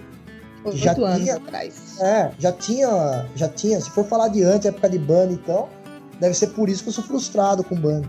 Mas assim, é um lance que eu acho que o One Band tá muito claro hoje pra você, pra você conseguir passar isso com o contratante. Você vai falar pro cara, é um cara que toca vários instrumentos ao mesmo tempo, independente do, do segmento. Ah, eu só faço que nem eu, aí em Portugal tem o Paulinho Homem Band, que é um grande amigo meu. Ele trabalha com MPB aí. Vou procurar. É, é, aí em Lisboa. Ele trabalha com MPB. Tem vários, né? Tem o Vascão, que é um negócio mais blues rock, tem o Ari, que é bluseira, tem o Chucrubilly, que é um negócio mais underground, meio, meio punk garage, Caio Durazo, que é rockabilly. Todos eles são Homem Band. Agora, o difícil é você empurrar para o contratante o, o, o, seu repertório, né? Uhum. Essa que é a, que é o, o, a bucha da questão. Porque o Amen Band, na verdade, meu, o cara vai ver ali você tocando. Se tiver com um trabalhinho bem feito de gaita, violão, percussivo ali, harmoniosamente bacana, meu, o cara vai chamar, não tem como. É um lance muito, muito exótico, né? Uhum. Ainda é exótico, né? Muito louco isso. É. Mas pelo que tu, tu falou aí, tá surgindo uma galera nova, né? É, tem bastante. Tá, tá rolando assim. Muita gente migrando pra isso aí, né? Esse dia tava, entrou em contato uns caras de Goiás comigo. Pô, cara, a gente quer saber sobre a Percuba também, a Foot Drum. Tu falou passei... tanto dessa percubo que eu tô já pedindo patrocínio. Um patrocínio então... nesse podcast aqui. Não, vou... ligue pro Tiagão lá que ele vai te ajudar. Opa! Ligue pro Tiagão, vou te passar o contato. Fala, Tiago. Ajuda nós. Mas, é, mas ele é um, mas ele é um cara muito é, é artesanal, né, cara? É tipo um handmade, assim, é um negócio muito artesanal ainda, mas logo o massa, logo... É que, o massa é que combina totalmente, né? Com o formato Homem Band, dessas coisas artesanais. O Homem Band com, combina com artesanal, combina com Busker Show, né, Ari? Formatão com certeza. É porque essa parada do farmer, assim, né? Eu acho que o lance do. do a, a, o brasileiro até pode não saber o que é folk, mas esse lance do certain, né? Do. do do caipirão mesmo. Eu acho que é uma coisa que, que chama muito a atenção e o One Man Band, né, também combina com essa coisa do handmade, do farm, né, do, do homem que se, como se, tipo, você mesmo tivesse feito seus instrumentos, né, uma coisa meio, meio, meio artesanal, né, cara? Artesanal. Orgânico. É a gourmetização é. da, da, da música. Tô brincando. Mas, mas é isso. Ah, tipo, eu acho massa aquela, aquela galera que tem. Como é aquelas caixinhas? Acho que é Cigar Box. As caixinhas. Sim. Cara, é massa. Você vê um homem band com essas coisas. Pega uma colher. Aquilo bem artesanalzão, assim. Que às é. vezes eu vejo algum vídeo aí rodando pela, pelo Facebook, pelo YouTube. É ainda mais exótico, né? Ainda mais massa. Porque o cara lá fazendo um som super cru e cheio de instrumentos assim artesanais. É uma experiência que deve ser muito, muito louca assim, você ver um cara desse tocando ao vivo. Aí a gente tem uma demanda, é, o dólar tá quatro, quatro reais de pouco, né? chega um momento que você tem que olhar para dentro. Fazer seu próprio é. slide, né, Ari? É, você vai se virando, você vai procurando opções. Agora, né, a galera tá começando a olhar para os luthiers, né? Sim. É, então, até teve. É, eu comecei uma parceria agora com a Cardial Guitars, né? De pedais, é, que a Cardial Guitars vai, vai me mandar um, vai tá me mandando uma guitarra aí. E de pedais também, brasileiros, que é o pessoal da, o, da Wingerter, né? Por quê? Porque, cara, não tem como eu é, comprar tudo americano. Até tem uma versão Foot Drum, né, Murilo, que é americana, só que é o único cara que tem no Brasil ela é o Vagnão do Bar do Banjo. Opa! E ó, esquecemos de falar dele, hein? Baita Homem Band também. O Vagnão do Bar do Banjo, cara. Foi um baita de um trabalho com banjo, farmer e mais as pedaleiras loucas que ele usa lá. É muito, é. muito louco. E, e, ele até tá com curso. A gente até falou do curso dele lá no, no Folk World do, do Banjo Cinco Cordas. É. O cara é um monstro, né? Ele é fantástico. Então, é, ou menos. Mal menos.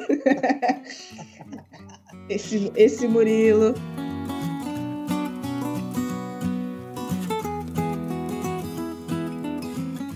Meninos, vamos lá. Vocês falaram aí de galera nova começando. Como músicos experientes aí com décadas de carreira, o que é que vocês falam para essa moçada que tá querendo ser o Homem Band agora no Brasil? O que é que eles precisam ter de de base para começar assim, desde instrumentos até saúde mesmo mental para aguentar esse tranco que é cair na estrada, carregar instrumento e fazer o som autoral que eles querem que todo mundo conheça. E aí, quem, quem começa aí? mais, mais, velho primeiro, Ari. Isso daí mais é uma velho. mensagem mais, mais, filosofal, é mais cara isso aí, cara. E, é, ah, Ari, é, tá. Ari é bom nisso. Ari comove a gente. Eu acho que sim. É, o One Man Band, eu tenho certeza que o Murilo escolheu as peças. A, a gente acaba mudando às vezes, mas a gente escolhe as peças com a, de, mediante a afinidade. Então tem que saber o que que você tem afinidade, o que que é acessível, o que está na mão na hora. Você pode mudar depois. Então é aquela coisa. Tendo um instrumento percussivo, me, melódico e harmônico, na minha opinião, já é o One Man Band, até mesmo se seja um pedal é, Loop Station, né, como a gente comentou, já é o One Man Band. Então tem uma vasta área aí para você atuar e vai caber a você escolher o que, que se adequa mais à sua realidade, né? A gente está com um dólar caríssimo, então assim é, não é uma opção, não é a primeira opção você trazer as coisas de fora. O legal é você procurar alguma coisa que tenha na internet ou na sua própria cidade, talvez, de usado, né? É, tem um cara que está fazendo um bumbo muito legal aqui, Murilo, que ele, ele bota bumbo e caixa é, dentro do próprio bumbo ali, né? Bota a caixa dentro do próprio bumbo. É uma das alternativas legais para você economizar espaço. Essas coisas assim, é, de repente dar uma olhadinha nisso. E assim, é, não prometo saúde mental, mas seja grato, né? Seja grato pela, pela vida, né? pela, pelas coisas, porque o grande lance de quem trabalha com a gente é como se fosse um prestador de serviço, né? Mas a gente vende música, a gente vende horas de música executadas. Então a gente é um prestador de serviço, a gente vai lá e presta um serviço. Todo prestador de serviço, seja advogado, dentista, músico, todo mundo sempre é assim, sempre está correndo atrás, gasta mais tempo vendendo o show do que tocando propriamente dito. Então tem que aprender, tem que ter gosto de fazer isso, entendeu? É, é, se você não, não, não conseguir lidar com isso, é, talvez não seja, uma, não seja legal para você, né? É, essa questão de saúde mental, emocional. Mas uma das coisas que eu vejo muito, que o pessoal erra, erra muito, é o seguinte: eu acho que, por exemplo, eu e o Murilo somos ambos um one-man band. É, eu acho muito legal você poder olhar para o outro e dizer, pô, que legal o seu trabalho, cara. Que legal que você tem um trabalho legal, você é talentoso, você está tocando que legal é você olhar com olhos de admiração e não com olhos de frustração de dizer, pô, cara, o cara olha lá, o cara tá tocando hoje, que hoje que eu não tô tocando, ele tá tocando, eu poderia estar tá tocando, por que, que eu não tô tocando? Então tem que olhar para uma outra ótica, tem que pensar o seguinte, pô, que bom que ele tá tocando, porque ele tá abrindo mercado para daqui a pouco, a hora que eles quiser variar, eles vão lá e vão me chamar. E depois eles vão chamar ele de novo, porque é o mercado que está sendo descoberto no Brasil de, de One Man Band, né? Então, e assim, ter referências históricas, ter referências é, de pessoas que já estão é, alcançaram grandes objetivos, né, cara? Porque eu acho que o lance é esse, o referencial é conseguir ser grato na vida e conseguir olhar para o trabalho de um colega e dizer, pô, que legal, que bom, alegrar, se alegrar com os que choram, parece que está escrito isso em algum lugar, né?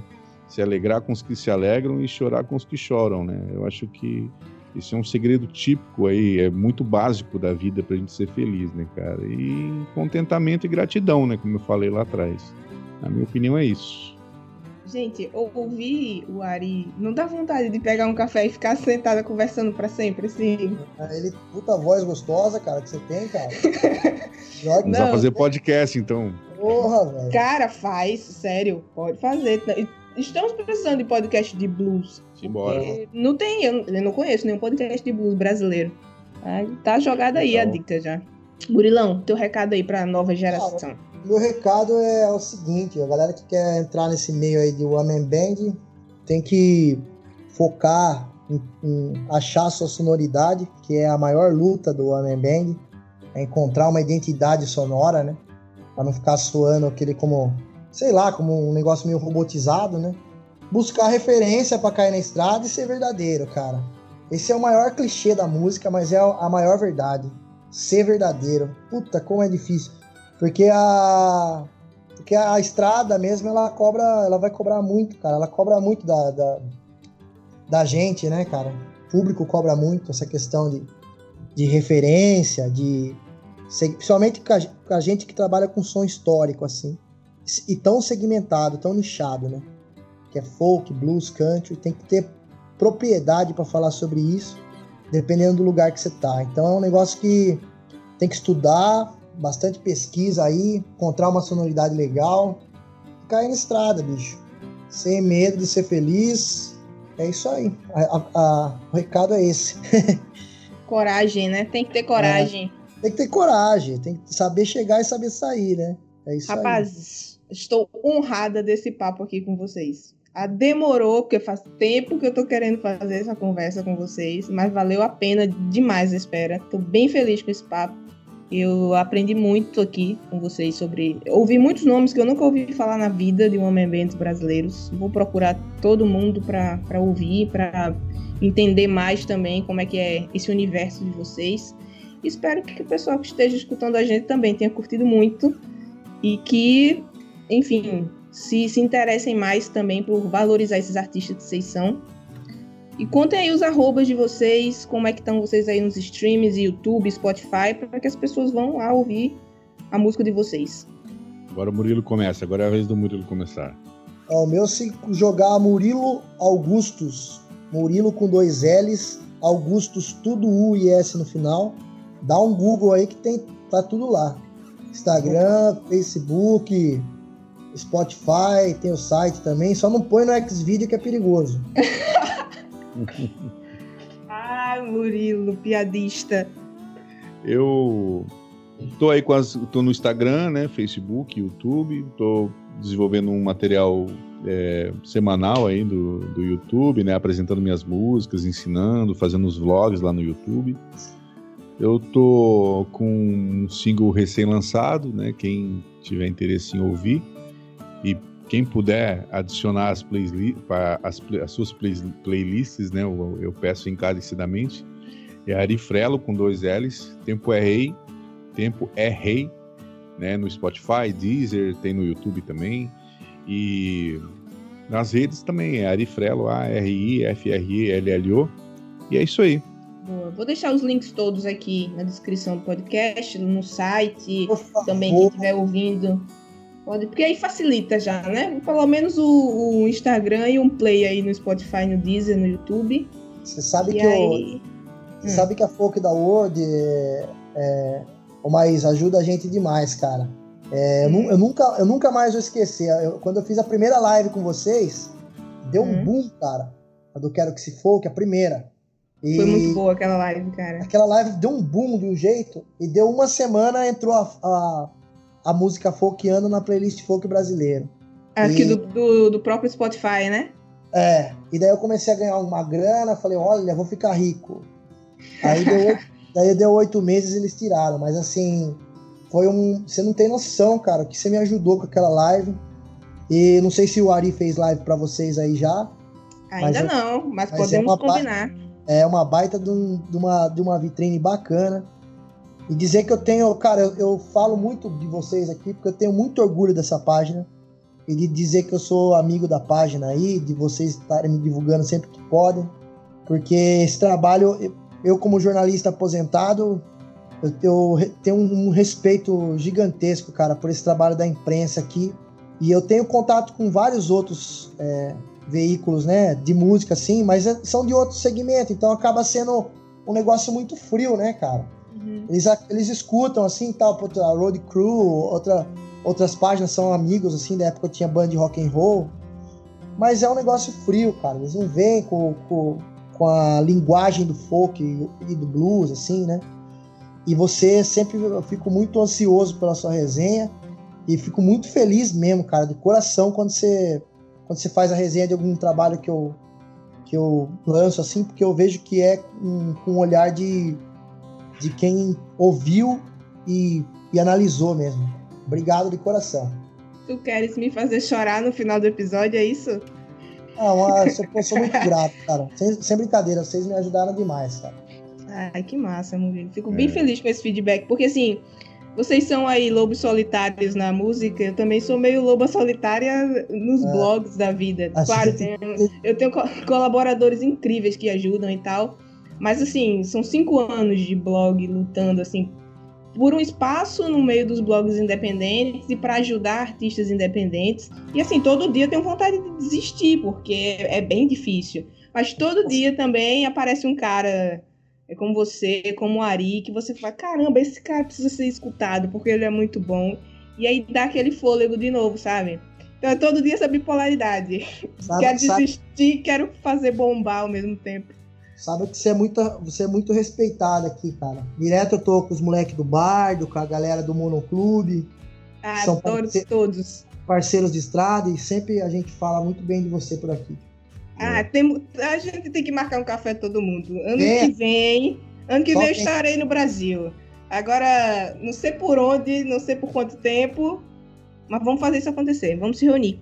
Demorou. É, eu, eu, eu, eu acho assim que é, você comentou que você não toca nenhum instrumento, mas como é importante a gente poder ser encontrável, né? É, Sim.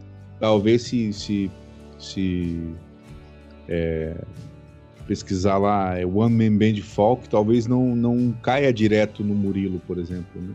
Talvez não caia direto no Murilo. É uma pena isso. Mas aí tem trabalhos como o seu que estão ali para apresentar coisa nova. Então o público se acostuma aí aonde? E num, num, representante da gente, né? Então eu acho super, super válido isso, assim. É um trabalho e é uma pena que muitos desistiram já, né? Teve grandes portais aí que o pessoal desistiu, né? Porque é praticamente um trabalho é, filantrópico, né? Porque é, eu, se a gente mesmo. sabe que, que o retorno financeiro é quase nulo, às nulo, vezes no é... meu caso, nulo. É, mas Às é vezes pela... você tem que investir, né? Você tem que investir é. grana por uma causa. Então, é, apesar, é aquela coisa, né? Às vezes a gente é, é muito importante, né? Ter uma pessoa que vai lá e faz a coisa acontecendo e, e junta e mostra, ó, gente, é, o, o site de streaming não mostra, mostra o que está em alta, o XY vai mostrar randomicamente ali, talvez você não, não goste daquela do que a inteligência artificial vai te mostrar, porque ela não tem sentimento, né? Não tem feeling a inteligência artificial, né? E aí tem uma pessoa, tem um pessoal que vai lá e faz. Então, é fácil das palavras do Murilo as minhas, né? Eu acho super importante. Apoiem, né? Compartilhem, né? É, é, e você aí. falou, você falou aí de portais que desistiram. Eu lembro muito do Southern Rock Brasil, que eu adorava. Nossa. Que é do Felipe Júnior, que tipo, assim que eu comecei o blog, eu, eu ia lá direto pra, pra fazer Foi uma eu colinha. Eu fiz a última logo deles. Lindíssima, inclusive. Foi eu eu fiz ia, a última logo deles. Eu ia sempre lá, assim, filar o que é que tá acontecendo aqui Foi na. uma perda absurda, assim. Foi uma coisa que. É, mas, mas é isso, cara. É difícil. É difícil continuar. Difícil, não né? é fácil. É.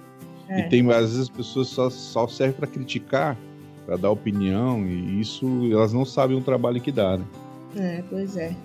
Mas enfim, enquanto pudermos, vamos em frente. Vamos divulgando, lá. Divulgando a música e os músicos independentes. E todo mundo que estiver ouvindo já sabe, né? Lá, arroba Foco da World para acompanhar tudo focodaworld.com para ler resenhas bonitas dos trabalhos desses rapazes. Maravilha. Beijo, meninos. Obrigada mais uma vez. E depois a gente combina outros papos aí, porque eu já vi que tem outros assuntos que valem muito a pena chamar vocês para a gente conversar. Com certeza. A gente é velho, a gente tem, conhece umas coisinhas aí. Chama a gente, Maísa. Chama nós. Opa, tem aí uns, uns, uns, artistas aí que são referenciais, que eu quero fazer uns, uns especiais aí, Neil Young e essas galera, que eu sei que vocês, vocês entendem desses meninos. É, chama a gente, pô. Chamo, chamo sim. Obrigada, meninos. Obrigado, Beijo. querido. Valeu. Valeu, Ari. Valeu, valeu, Murilo. Tchau, tchau. Bom, um abraço.